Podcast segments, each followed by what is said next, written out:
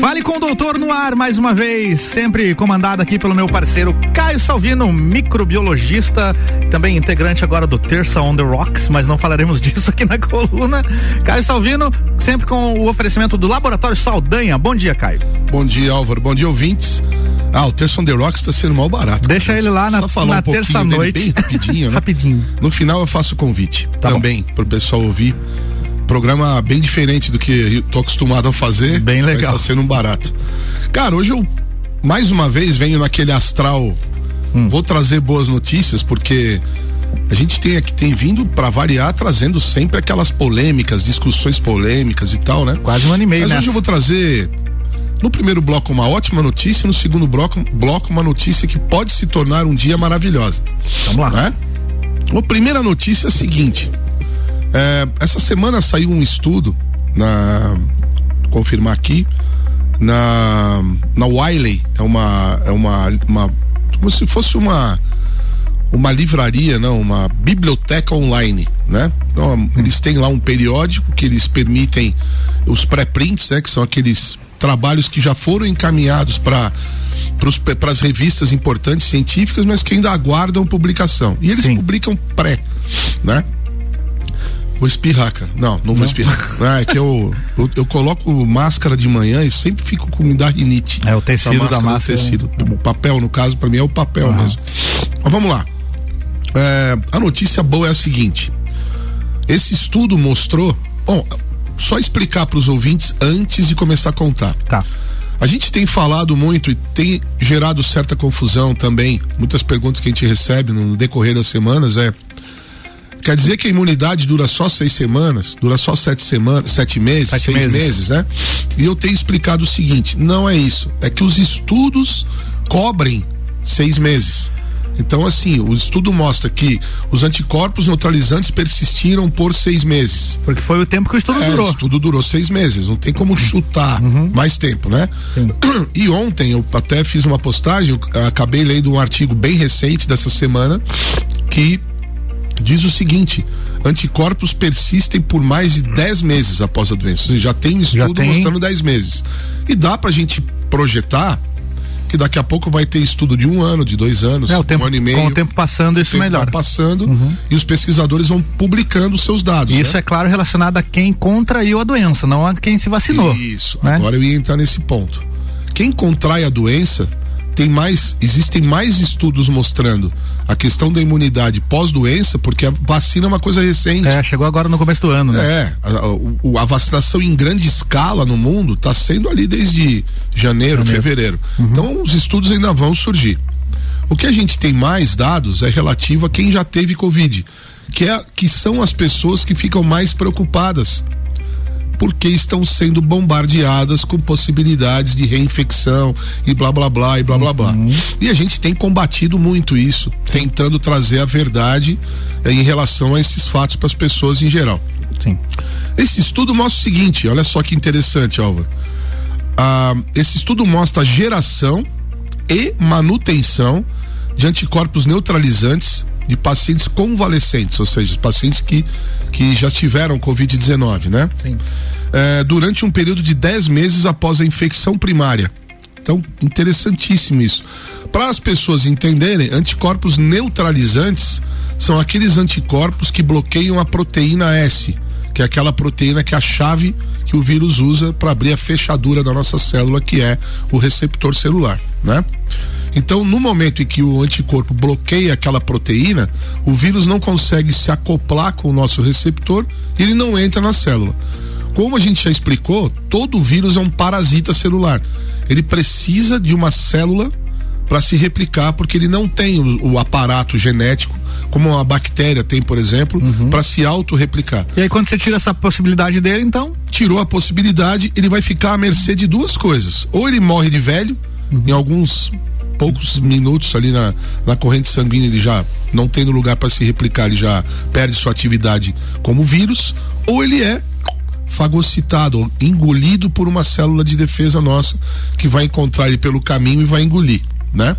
Outra possibilidade também é de como ele não entra na célula, ele não, não simplesmente ele não se replica E quanto menos vírus entra e se replica, menos sintomas a pessoa vai ter. Então, isso significa que uma pessoa durante esse, pelo menos esses 10 meses que o estudo mostra, né? Por uhum. enquanto a gente não tem mais dados para frente, a pessoa pode ter contato com outra pessoa que tem o vírus e não desenvolver nenhum sintoma.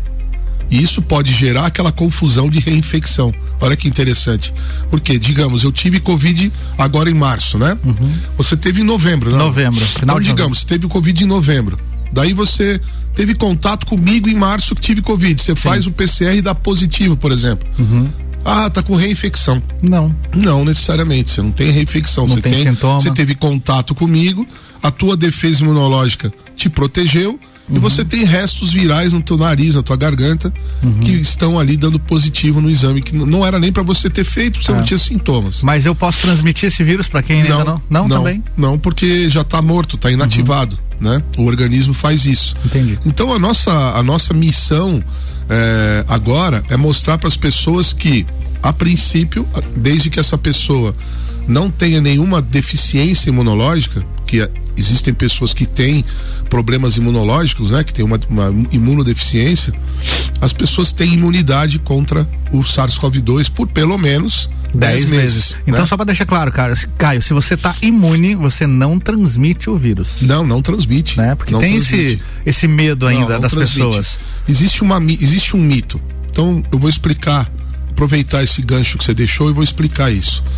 Para que você transmita o vírus para alguém, primeiro passo é você se contaminar, ok? Ok.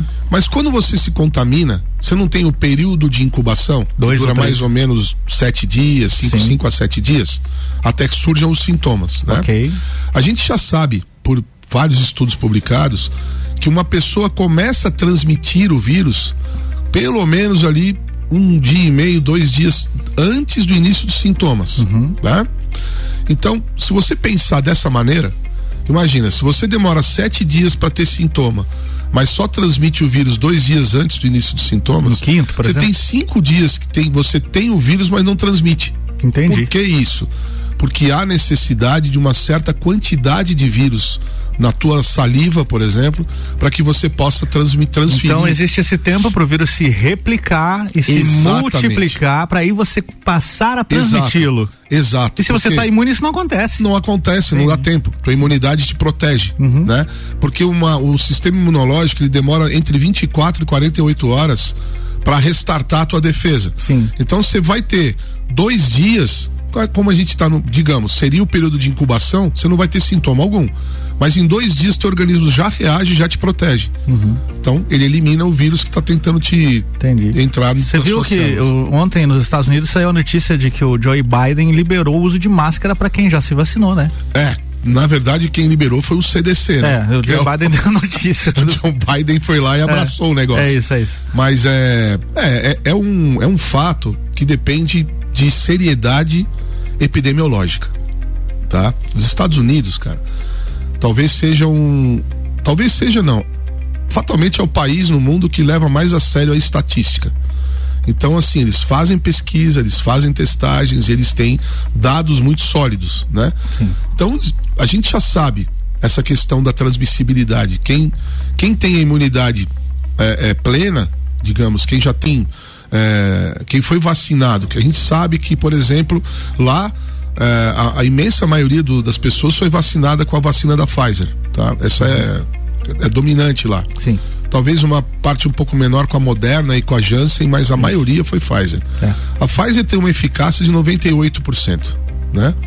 Isso dá uma proteção, digamos, em pessoas sem sintoma, aquela que que está vacinada e tem contato com o vírus e acontece isso que a gente estava falando, desse, desse restartar, desse reiniciar a defesa imunológica de memória, demora mais ou menos dois dias, então não dá tempo do vírus uhum. ganhar corpo e, e, e, e, tornar isso transmissível. Porque seria necessário ele entrar na célula, se replicar e, a, e acontecer a descarga viral pelo nariz, uhum. pelas secreções, né?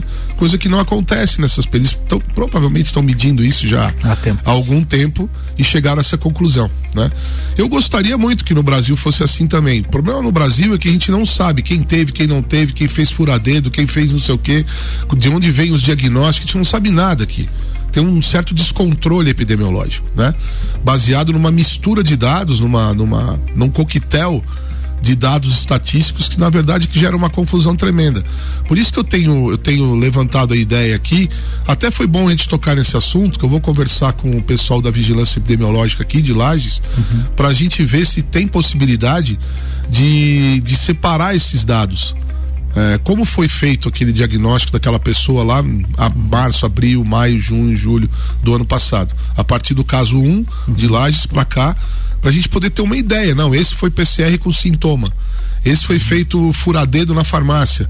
Esse foi feito furadedo no bairro. Esse foi feito não sei o que, não sei o que. Aí a gente consegue mais ou menos filtrar e ter uma ideia da realidade mais próximo da realidade, né? Meses para cá a coisa melhorou muito, né? Porque a, a digamos a, a, estratégia de diagnóstico laboratorial ficou mais ficou mais definida e mais centrada na numa lógica correta. Era tudo então, muito novo, né? O pessoal foi também aprendendo exatamente. e estudos foram surgindo, dando mais base para tudo, né? E como lá os caras estão fazendo certo há muito tempo, fica mais fácil acertar depois, né? Entendi. Vamos pro break? Vamos, vamos é lá. Rapidinho a gente já volta, hein?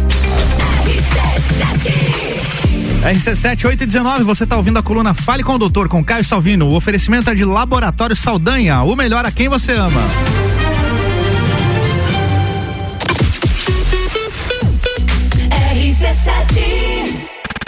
Hambúrguer bom e barato que você quer? Então se liga!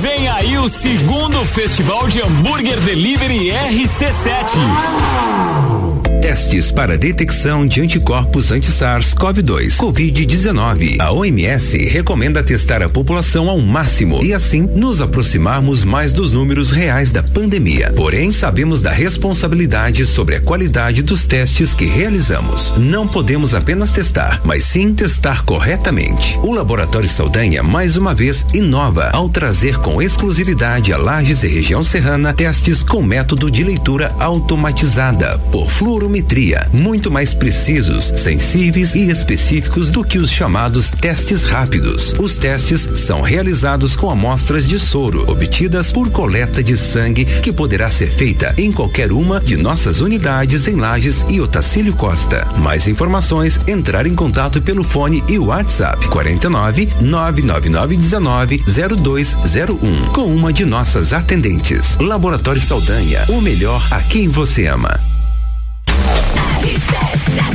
RC7 8 e 21 voltando com a coluna Fale com o Doutor, com Caio Salvino, toda sexta-feira aqui, com oferecimento do Laboratório Saldanha, o melhor a quem você ama.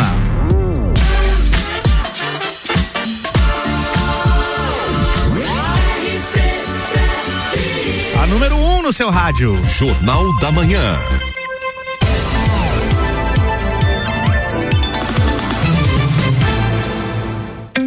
Caio Salvino, fale com o doutor, bloco 2 é contigo. Maravilha. Bom, já dei a boa notícia no bloco 1, um, né? Sim. 10 meses, pelo menos, de imunidade mediada aí por anticorpos neutralizantes. Então a minha vai até agosto agora. Nas pessoas que, que já tiveram Covid-19. E é. agora vem uma P aquele hum. barulhinho do, da é. censura. É, notícia. não tem ele aqui, mas olha só que, olha só a chamada disso. Ah. Vacina global anti-coronavírus. Olha isso. Vacina global. Global. Então vamos hum. lá. Você é, sabe que, que os, os beta-coronavírus, como são a família do, do SARS-CoV-2, né? Uhum. Que são chamados de beta-CoVs. Beta-CoVs. Dentre eles os H-CoVs, que são os coronavírus humanos, né? Hum. Eles causam, já causaram vários surtos, né? surto de, do, teve o SARS-CoV-1. Teve a MERS. Né? Teve a MERS, que é aquela doença respiratória do Oriente Médio. H1N1 também é corona ou não? Não, H1N1 é, é, outro. É, é, um, é um influenza. Influenza, certo. Isso. Então, olha só que interessante, Álvaro. As vacinas que estão sendo usadas aí para para proteger a população contra o SARS-CoV-2. Então, essas vacinas que induzem, na verdade, a imunidade, a gente já explicou aqui que é um, é como se fosse simular, né? Uhum. Ela engana o organismo fingindo que o organismo está sendo atacado para produzir imunidade. É, essas vacinas que induzem, que protegem contra o SARS-CoV-2 e os beta-coronavírus, né? É, elas, elas têm um potencial de proteger, de prevenir futuras pandemias. Claro, de outras, né? É? Então olha só. Outros parentes do corona que Esse poderão surgir. estudo que foi publicado na Nature, que eu, eu adoro essa fonte porque é muito respeitada. É muito né? confiável a Nature. Ah, demais, né? Ela diz, eles dizem o seguinte, ó. Esse estudo demonstra que a imunização de macacos com uma nanopartícula de RBD, lembra o que que é RBD? Eu- não RBD lembro. é aquele pedacinho da proteína S que a gente chama de área de ligação com o receptor, aquele pedacinho que é o pedacinho que é grudado lá pelo, pelo anticorpo neutralizante para impedir a chave abrir a fechadura, né? Certo. É, é, então eles fizeram essa imunização de macaco com esse pedacinho do SARS-CoV-2 e induziram resposta de anticorpos. Agora segura essa, cruzada. Isso, cara, é o sonho de toda a imunização. Ele produziu resposta, isso no macaco, um teste primeiramente em macacos, né? Certo. Produziu resposta com anticorpos cruzados contra o SARS-CoV-1, o SARS-CoV-2 e as variantes, cara. A B117, que é a inglesa, a P1, que é a nossa, É, e a B1351, que é a africana. Olha e olha só. também contra os Bat-Covs, que são os coronavírus de morcego, que deram origem ao nosso SARS-CoV-2, né? Então, olha só que interessante, a, varia, a vacinação com nanopartículas, que é o princípio da vacina da Pfizer e princípio da vacina da Moderna, que são vacinas que não são a base de vírus. A Coronavac, ela é feita com o próprio vírus SARS-CoV-2 inativado. A vacina da AstraZeneca Oxford, ela, é ela utiliza um vírus, lembra que eu expliquei? Um adenovírus de chimpanzé Lembro. modificado que não se replica. Daí o nome vetor viral não replicante. Mas as vacinas da Pfizer e da Moderna, elas utilizam uma tecnologia de mRNA, de RNA mensageiro. Já é um RNAzinho pronto para sintetizar a proteína do vírus. E ela não vem com um vírus carregando, ela vem com uma bolinha, como se fosse uma uma gota de gordura que envolve isso. A hora que ela encosta na nossa célula, ela simplesmente se funde com a membrana que também é de origem gordurosa e o RNA é jogado dentro da célula, tá? Então essas vacinas que, que, que são que utilizam essas nanopartículas, né? Elas trouxeram então neutralização e proteção contra o SARS-CoV-2 em tratos respiratórios superiores e inferiores de macacos, ou seja, o que, que significa isso? Trato respiratório inferior significa proteger os pulmões. Inferior, né? Pescoço para baixo. E o superior protege nariz, garganta, etc. Ou seja, protege da replicação viral. Então, uma- são vacinas que, a princípio, isso no macaco ainda, né? Esses resultados demonstram que essas vacinas de mRNA atuais podem fornecer alguma proteção contra surtos zoonóticos, ou seja, de beta-cov, né? Ou seja, qualquer surto que possa surgir aí eh, de animais para seres humanos, zoonoses, né? E fornecer, agora a notícia, uma plataforma para o desenvolvimento de vacinas pan-beta-cov, ou seja, contra todos os coronavírus. Por isso o nome vacina global. Exatamente. É, O que, que é interessante Agora, nisso, cara? o- Caio, veja Pode só. perguntar aí. A gente já falou aqui sobre a evolução que teve a área da saúde, né, nesse um ano e meio. É. Quantos anos levaria para chegar nesse ponto se não fosse a pandemia? Talvez Olha, nunca. Eu te diria o seguinte, com a com a SARS, primeira, início dos anos 2000, depois com o MERS lá na frente, acendeu a chama da necessidade de uma de uma porque o, o- a ciência já, já vinha prevendo uma Uma, uma grande pandemia, né? Então se criou uma doença imaginária. Você sabia dessa? Eu sabia, eu vi um documentário que falava disso. né? Isso, chamada doença X. Sim. Essa doença X, ela causou um estrago, isso na, na projeção pelo algoritmo. Hipoteticamente, né? Isso, e foi causada pelo vírus X.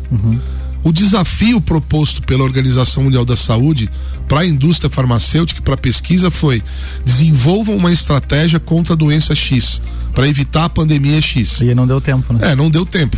Porém, a vacina, a- as vacinas que estão sendo, na verdade, vamos usar o termo correto, que estão sendo testadas nesse momento, né? Como, por exemplo, a vacina da essa tecnologia de mRNA, que é novíssima, né? Em detrimento das outras que já são. A vacina, por exemplo, da, da AstraZeneca, já foi usada para ebola, Foi, já foi usada para outras, outras situações. A vacina da Corona, a Coronavac é o modelo clássico, vírus inativado. Mas esse modelo de plataforma vacinal é uma novidade tecnológica. E eu tenho brincado, é, brinco, continuo brincando com isso, você já me ouviu falar nisso, que eu chamo de vacina Lego porque é uma vacina que você monta e desmonta a hora que você quer. Sim. A base dela é a mesma, que é essa estrutura de lipídio, né? São nanopartículas, para quem não sabe, nano é, é, são nove nove partes do, do milímetro, né? Nossa, eu não é, sabia. São, 0, são nove zeros para para direita da vírgula. Caramba. Né? É micra e nano. Existe né? um mundo acontecendo é. a nível microscópico que a é, gente não faz ideia. A nanopartícula, cara, vem sendo estudada há muito tempo. Sim. Eu tenho, eu tenho um professor meu da, da universidade, lá nos anos 80, que já foi para o Japão na época fazer um pós-doutorado em nanopartícula. Olha aí. Então eles estão há muitos anos pesquisando isso. E aí eles estudaram e criaram esse modelo da bolha, eu chamo de bolha, bolha de gordura, essa bolinha de gordura que reveste o, o, aquilo que você quer que o organismo produza, de uma maneira que não permita que aquilo extravase sua função. O grande segredo de um medicamento, de uma vacina, é que não extravase sua missão, né? Sim. Ou seja, que não cause estragos no organismo da pessoa. E parece que a coisa está indo bem. Os Estados Unidos já está, uhum. quem vacinou já está andando sem máscara. E eles já estão né? vacinando turistas já. Agora você já imaginou que barato? que essas pesquisas estão aí sim eu concordo com você plenamente acelerou né que a, a covid-19 acelerou é, é, por exemplo, na época do HIV, nós dizíamos que antes que o HIV fez a, a nossa área de laboratório desenvolver 100 anos em 10. Talvez a gente esteja diante de 10 anos em um, Sim. né? Ou seja, mais 100 anos em 10. É. O que vai acontecer, por exemplo, com a com a medicina curativa, com, com a terapêutica, né? com a, o surgimento de novos medicamentos, a mudança do paradigma do que é e não é evidência científica. Isso tudo está sendo quebrado né? Está sendo desmoronado para ser construído um novo modelo. E o diagnóstico também, que a gente evoluiu nesse ano, foi muito, é muita evolução. Cai, rapidinho pra gente fechar aqui. É, já começou a se falar em terceira onda. Você acredita que pode haver uma terceira onda? Ah, é. Cara, o que acontece é descuido e novos casos. Sim. Mas a gente tem acompanhado, eu tenho acompanhado as estatísticas, no, por exemplo, no Brasil, você ainda tem muito caso acontecendo, mas os óbitos estão caindo. É normal isso. O vírus está se adaptando. Né? A tendência é que ele fique menos agressivo e se espalhe mais facilmente. Talvez nós tenhamos ondas de casos, mas não tenhamos ondas de óbitos. Isso, isso é que é o importante. É importante. A vacinação, Álvaro, não nos blinda, uhum. mas ela nos protege de casos graves. Que assim seja, né? e que ela se confirme como esse agente que vai nos proteger de, do respirador, da UTI, do tubo, né? É e que, que nós tenhamos precisa. uma gripe Normal. Que a gente então, tem uma gripe. curar em casa. Como a gente não pode evitar é. que a gente tenha uma doença leve, né? Caio, tá bom? Obrigado e até Espero semana que, que tenha alegrado aí Muito legal. Estamos hoje aqui. Hoje então. sim.